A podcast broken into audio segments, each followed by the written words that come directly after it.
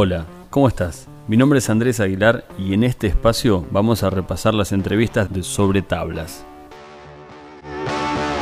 Este formato radial y multimedia repasa la actualidad política y social de Carmen de Areco, la provincia de Buenos Aires, Argentina y más allá. Sobre Tablas.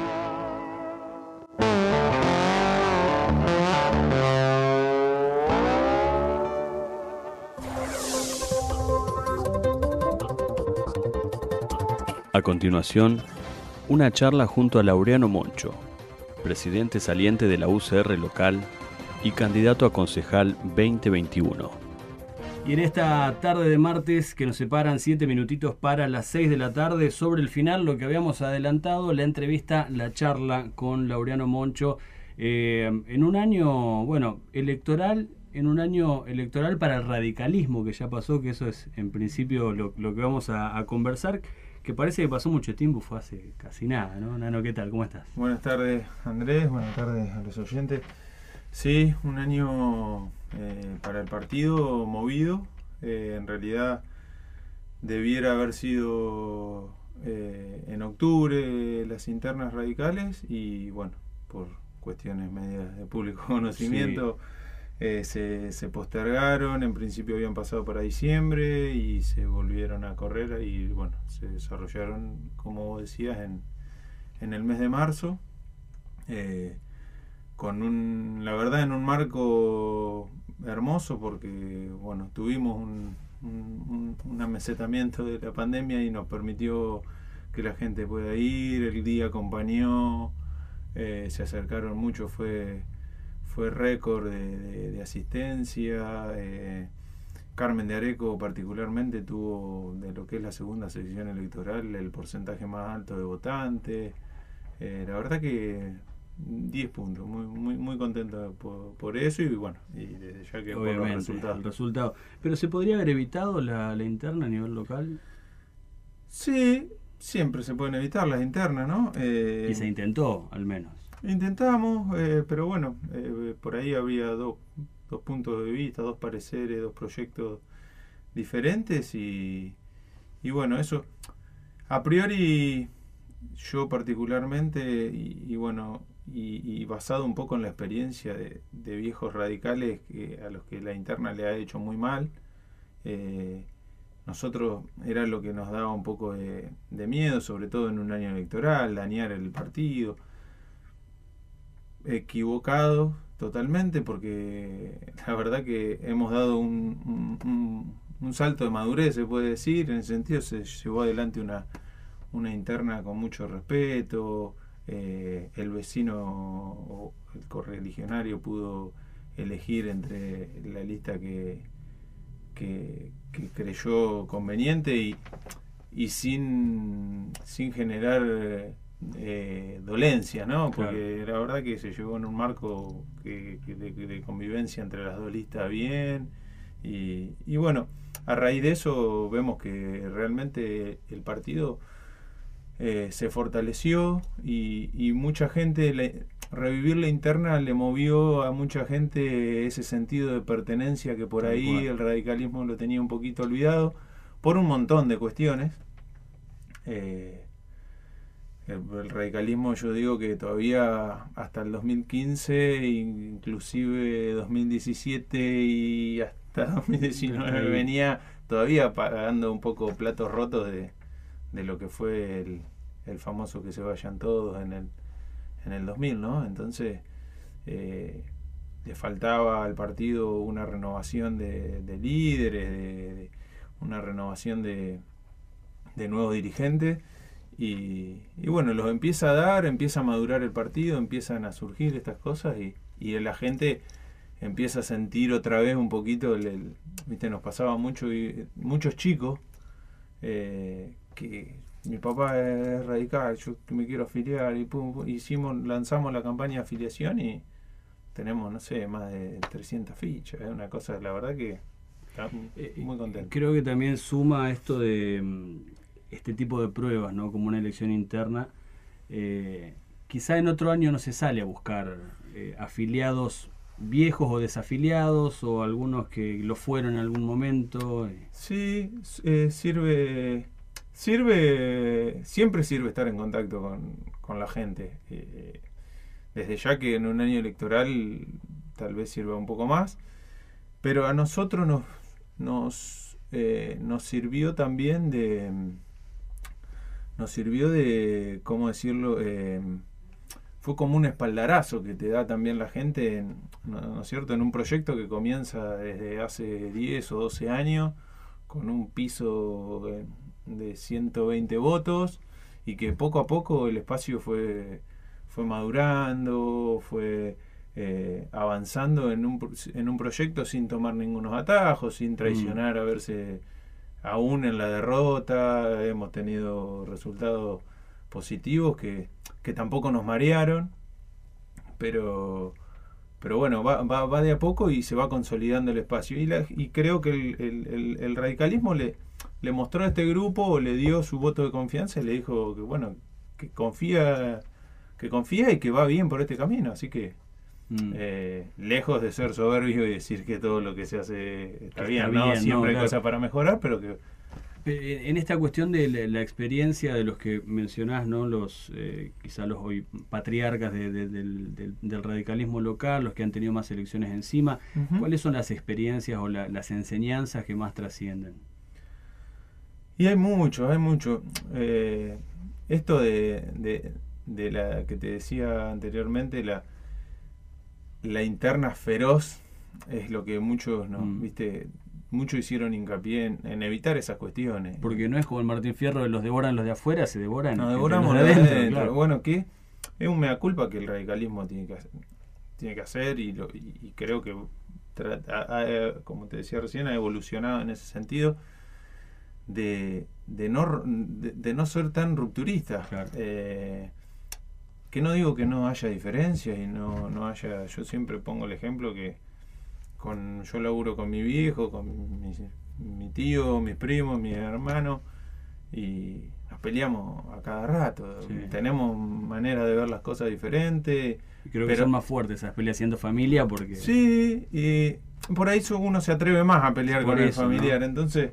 Pero, pero siempre tirando del carro para el mismo lado, entonces lejos de pelearnos para romper, uno, uno, uno discute y, mm. construye desde el disenso, digamos, que también a veces eh, es bueno. Mm. Eh, y otra de, las cuestiones, ya metiéndonos en este año, tiene que ver con qué va a pasar con Juntos por el Cambio, con Cambiemos. Creo que el radicalismo también está a la expectativa, porque en parte depende y no depende solo del Partido Radical. Sí, eh, el radicalismo empieza a mostrar que puede ser, que puede puede ser una voz cantante dentro de la alianza, cosa que no era así en el, pero no creo tampoco en el radicalismo sumiso, como en algunos en, en, varios momentos se ha escuchado decir que el radicalismo fue, fue sumiso del PRO. y, funcional a otros intereses. Como yo te decía recién, el radicalismo tenía pocos líderes eh, que, que, que, que, no estaría, no estaban por ahí, por llamarlo de alguna manera, manchado con lo del 2000. Entonces, mm.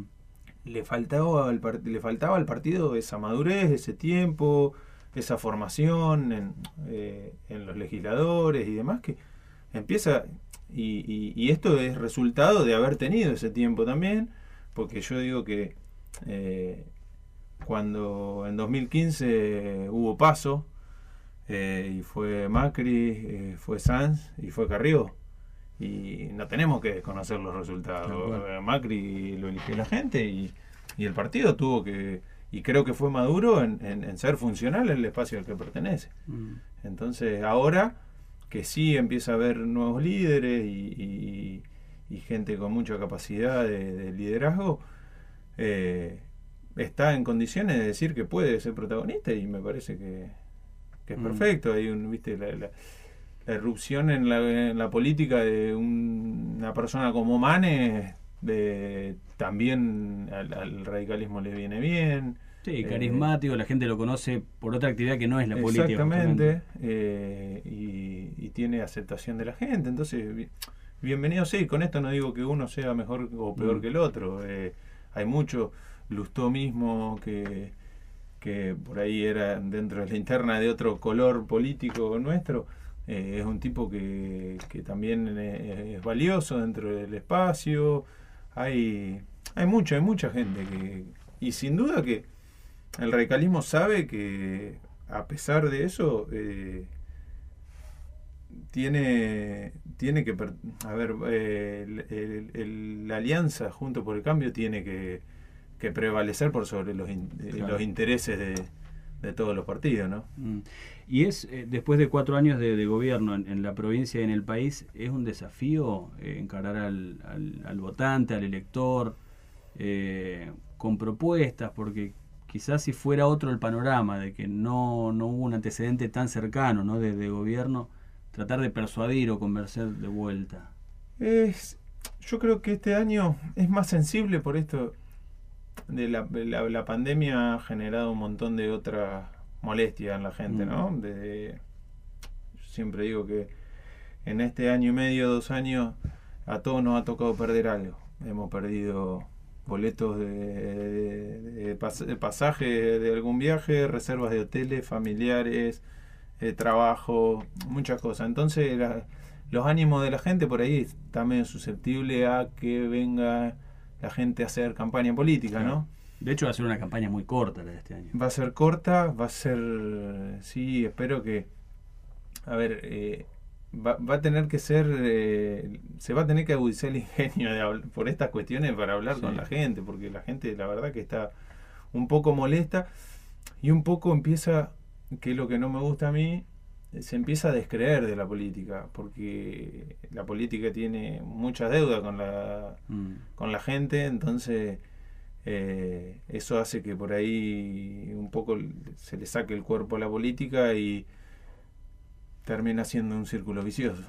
Bueno, y en eso está la renovación también, porque eh, uno lo tiene en el consejo a Nicolás eh, McDermott como, como estandarte radical, después de muchos años volver a tener una banca con cerca de 30 años, o sea, joven. Vos también estás pasadito de los 30 y no más. Eh, es decir, como que esta renovación, vos decís de una deuda histórica, pero tampoco la tienen que pagar ustedes, digo. No, sin duda que no. Y, y el desafío, y a mí particularmente me, me, me, mueve como participante de la política local, es tratar de sumar gente con, con, con ganas de... Porque en definitiva todos convivimos en una comunidad chica en la que lo que haga uno o el otro nos afecta a todos por igual. Entonces tratar de, de romper con esas cuestiones y de pensar que la política era solo para, para determinada clase de gente. De traje y corbata. exacto, y seguro va a haber alguno de traje y corbata, otro de boina y bombacha de gaucho como Nico, ¿viste? Eh, hay, hay, hay, hay, hay lugar para todo y creo que tiene que haber lugar para todo. Entonces... Mm. Eh, eh, la política tiene que, acercarse a la gente y empezar a, tener gesto con la gente, empezar a brindarle eh, algunas cuestiones que hasta el momento, como te decía recién, son grandes deudas, desde servicios hasta contención, herramientas para, para desarrollarse, para educarse, para un, montón de, de, mm. cuestiones. Sobre tablas. Si llegaste hasta acá, quédate otro rato y no te pierdas lo que falta. ¿En lo local te, dan ganas de, estar este año, por ejemplo, en la lista? En la lista de los lugares más arriba, porque estar en la lista, eh, más en ciudades chicas como la nuestra, se termina pidiendo por favor algunos vecinos suben para completar, que se sabe que no. Sí, sí, y yo estuve, por participé de la lista anterior. Yo no siempre lo digo y lo, marco adentro del grupo de, laburo que tenemos, que yo no tengo aspiraciones personales, eh, a mí no me mueve eh, participar o la vida activa del comité por ocupar un cargo, ¿no es cierto? Eh, en lo personal tengo un año medio difícil por algunas cuestiones particulares, pero también soy consciente que uno cuando participa de un espacio y, y, en, esta en algún momento hacía la trazaba el paralelismo con eh, a mí me gusta el fútbol. Mm. y el que está en el banco en algún momento por ahí sí o por ahí el técnico se da vuelta y necesita y te dice movete que entras y tenés que entrar viste eh, no creo que nadie va a obligar a nadie, ¿no? También Igual ya si estás en el banco... surge de un proceso, uno viene eh, por ahí, qué sé yo, uno... Yo hace, no sé, desde el 2009 para acá, que con, Nico, dándole una mano como fiscal, organizándole la fiscalización, estando en el siempre vengo dando vuelta alrededor de la política porque es algo que me interesa, que me gusta y como te decía recién, creo que es una herramienta que muchas veces se lo dice y pocas veces se lleva a la práctica de transformación social. Mm. Eh, pero, pero sí, sí. Eh, sí, mm, no, no, es por ponerte en compromiso, pero a la hora de analizar, ¿no? porque mencionas 2009, 2010 y ahí a nivel local englobamos vecinalismo y ahora eh, un gobierno peronista nuevamente. Sí. ¿Cuáles fueron tus vivencias de lo político en el gobierno vecinal y en lo que va de estos dos años de, la nueva gestión? A esta nueva gestión creo que la pandemia le corre el eje de, ¿no es cierto? Eh, por ahí tienen es eh, un momento difícil para todos, para ellos es comprensible que, también lo sea. Eh, creo que tiene el desafío de, de, cambiarle este, el ánimo a la gente, ¿no? En este, a ver, el Estado municipal, el provincial y el nacional. Eh, tenemos una pandemia que no es problema ni culpa de... Es problema de todo, pero no es culpa de nadie. Eh, bueno, y el Estado tiene que tratar de, llevar un poquito de lo que debe a, cada ciudadano lo hablábamos fuera del aire, trazar un horizonte, que la gente mm. tenga un poquito más de... un poco claro, un poco menos de incertidumbre con mm. qué va a pasar de acá a 15 días. El tipo que tiene que salir a laburar. Y después creo que el, el gobierno vecinalista eh, pudo haber tenido una, una, muy buena una etapa en un comienzo, un desarrollo eh, bien y le deja, le deja algunas deudas al. A ver, le deja deudas, yo veo algunas deudas de infraestructura, eh, que, que ahora pareciera que este gobierno, el otro día escuché al eh, secretario de Obras Públicas hablando de, algunos, de algunos laburos en concreto que se van a hacer y medios estructurales, bueno, creo que está bien. Creo que el vecinalismo le dejó algunas cuestiones de, viste alguna deuda con lo que es los servicios de cloaca el agua el planeamiento urbano. El planeamiento urbano yo digo que es algo que eh, hicimos un parque industrial y un cordón industrializado sobre la, ruta 51 y hoy tenemos casa casi casi, lindera contra la zona industrial. Entonces no eso eso es una gran deuda del vecinalismo para mí no haber planificado el crecimiento del pueblo. Eh, de repente, no sé, yo lo digo, a mí me toca un caso particular, ¿no? Eh, al lado de mi casa, yo compramos la casa, nos instalamos y a los dos años hicieron un edificio. Y no, no, yo no juzgo que se haga el edificio, porque si no está prohibido, está permitido. Sí, sí. Pero nadie tiene certeza de qué puede pasarle al lado de su casa en Carmen de Areco. Hoy podés Mañana te pueden construir un taller mecánico, pasar una gomería, un edificio. un galpón de materiales, como pasó también en. Eh, también, entonces, esas cuestiones me parece que mm. son eh, las que hay que empezar a darle forma. Eh, Carmen de Areco, gracias a Dios, va, creciendo y, hay que empezar a ordenarlo. Hay que decir por acá sí, por acá no, hasta acá.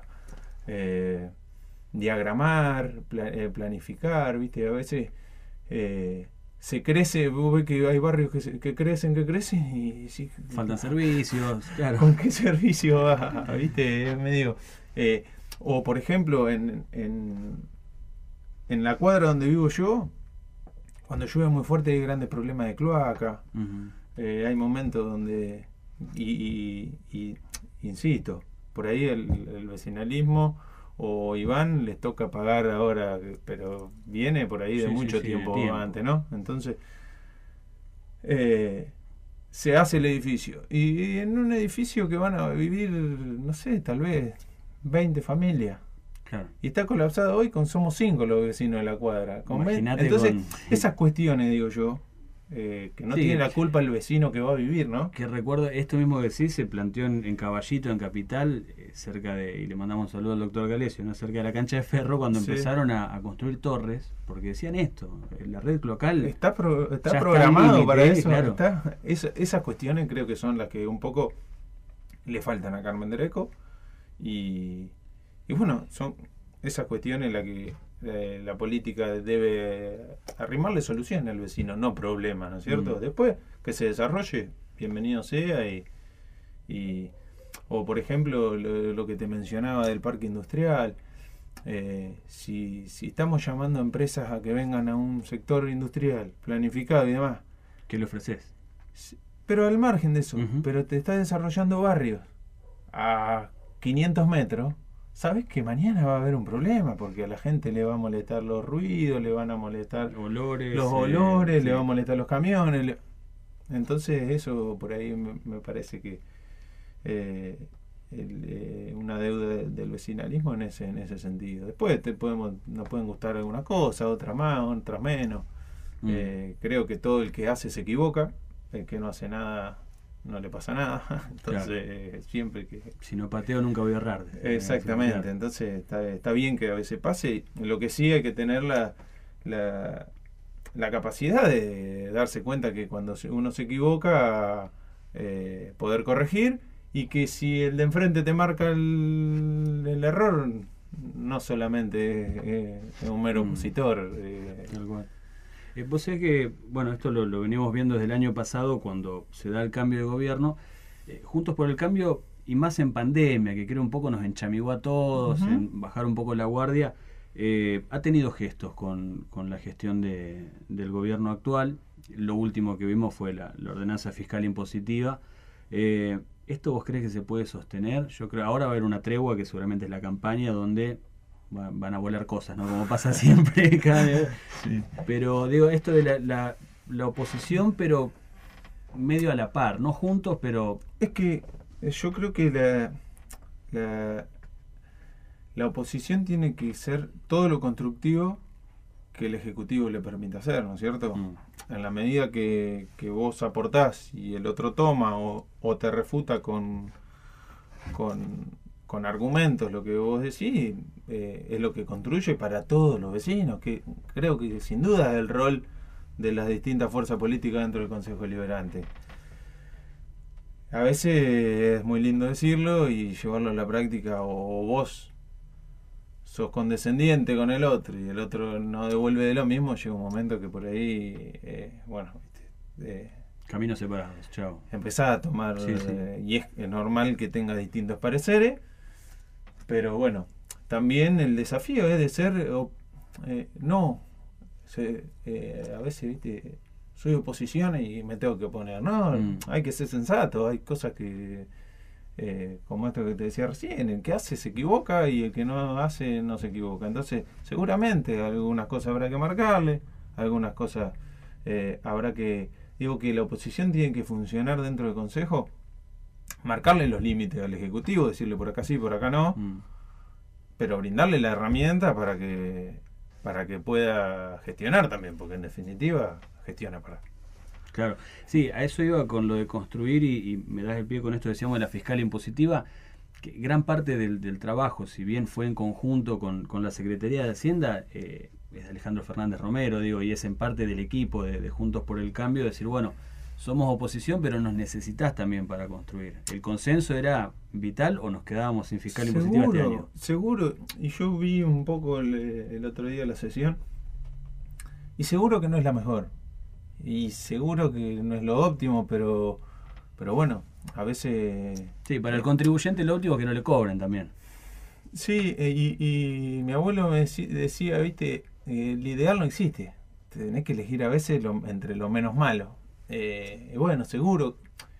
Pero está bueno que ese tipo de cuestiones sirvan de, punto de partida y que el año que viene, esa fiscal impositiva, no la, no la tiremos de vuelta ni hagamos copiar y pegar.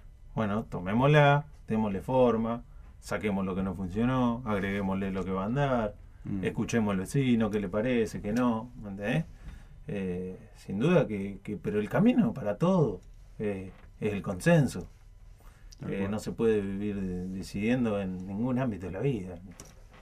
Por el llanero solitario. Y no, no, no, yo creo que no. Creo que no. Eh, a quien están escuchando es a Laureano Moncho. Eh, ahora ya como este, militante radical, ¿no? Pero expresidente de, del partido hasta hace meses. Va, no sé si se dio ya el, cambio de autoridades, todavía no. Mira, formal, digo. Formalmente no faltan ahí eh, un poquito de burocracia partidaria. Te digo presidente todavía. Eh, sí, pero no. Eh, la verdad que Víctor está en funciones. Ya el grupo, electo, el grupo, la verdad que los puestos son un poco de formalidades nomás, porque la verdad que yo, si bien me tocó ser presidente, no no, no, no, me creía por sobre el resto de, de, los chicos y, no había un sillón especial en el comité. no no. no. Lo único que a veces me tocaba hacer el asado. Pero ahora ya ni asado se puede hacer así que eso es peor eh, el presidente eh, sentado. Pero cómo es eh, no, el grupo es reparejo, todos vamos y, y laburamos y, y, nos escuchamos por igual. Algunos un poco más un poco más visible que otro, qué sé yo, Nico, Karina, los que les toca hoy ocupar un cargo, estar un poco más eh, en la función, eh, son más visibles, pero hay un grupo la verdad hermoso, que gracias a Dios y a pesar de la pandemia con esto de linterna se, se afianzó un poco más, porque hoy eh, están recontra entusiasmados y, y bueno, sí, es, eso sirve todo para para en definitiva para eh, todo aporte para, para el pueblo. Y pero bueno está estamos estamos laburando igual no se llevó ya te digo faltan cuestiones administrativas y cosas pero pero ya Víctor ya, ya está ejerciendo ya Me queda la última, eh, tiene que ver con las sesiones, porque con otros bloques, eh, con otros concejales lo, lo hablaba y, hoy es muy difícil sesionar sin WhatsApp, por ejemplo. ¿no? Porque digo, todo es difícil sin todo, pero uno ve la sesión y en, la tele uno ve 12, 11, pero en realidad eh, detrás de cada bloque hay un equipo, hay un grupo de WhatsApp que me imagino está...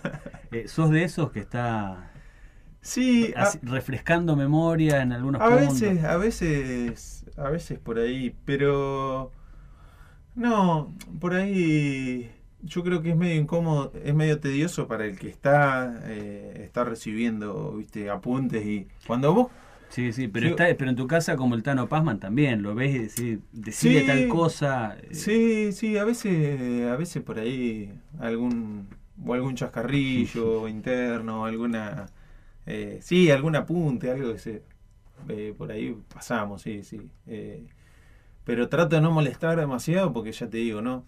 Para el que está el que está hablando o algo también es difícil ser uno cuando te llegan si todos te tiran letras como... Eh, ¿me entendés? y a quién a quién sí a quién no. A veces es difícil eh, intervenir cuando la, en esto de que viste no es una discusión de bar entonces aunque a veces no lo parezca es bastante más ordenado que una discusión de bar entonces eh, por ahí el tema que vos refrescás se, se termina perdiendo tal cual.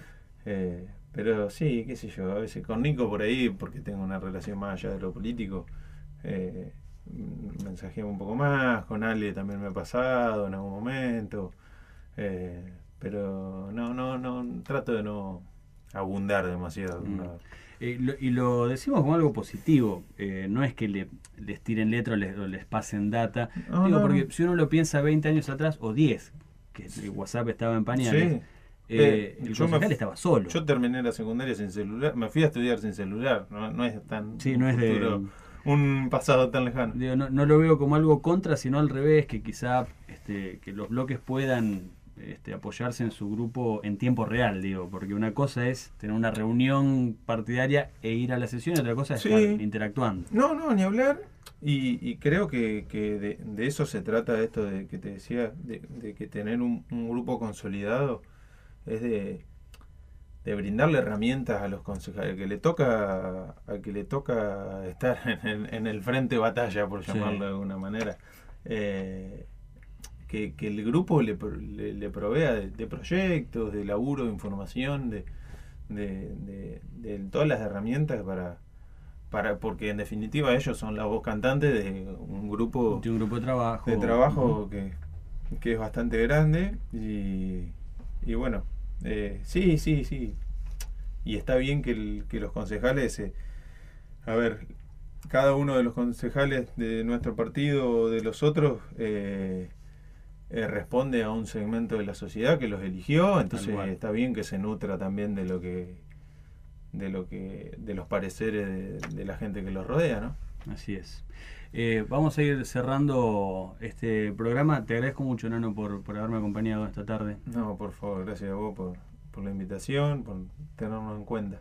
Eh, ya se lo dije también a otro militante partidario, capaz que de acá a algunos meses hablemos en rol ya candidato, no sé. No, no sé, no sé, no, no, Mucha presión. Eh, sí, sí, sí, sí. por ahora, por ahora estamos en este, en este rol de, militante radical. Bueno, y felicitar también eh, a través tuyo a todos los, los, radicales que han celebrado un aniversario, 130 años de vida.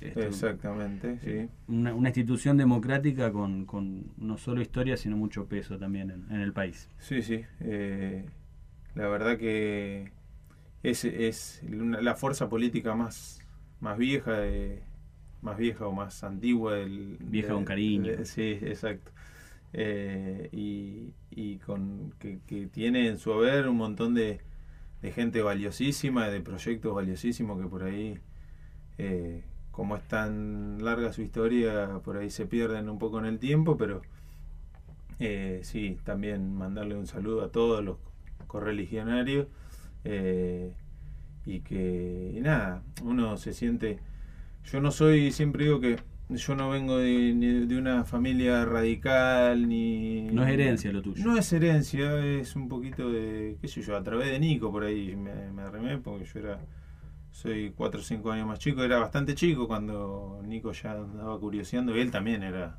Sí, sí, sí. Era chico y, y nada, y me sentí identificado en un partido que, que ya te digo, que le ha tocado un montón de sinsabores atravesar, pero que bueno, que siempre siempre se levanta y da la cara, ¿viste? Eh, eh, por ahí hay, hay, hay, otros hay otros hay otros actores políticos a los que no se les pide tanta explicación como el radicalismo. Bomba. Gracias, Nene. No, por favor, a usted. Gracias por escuchar esta charla. Podés compartir esta lista de reproducción entre tus contactos y también seguir en las redes sociales a Vamos Bien para conocer otras producciones. Hasta la próxima.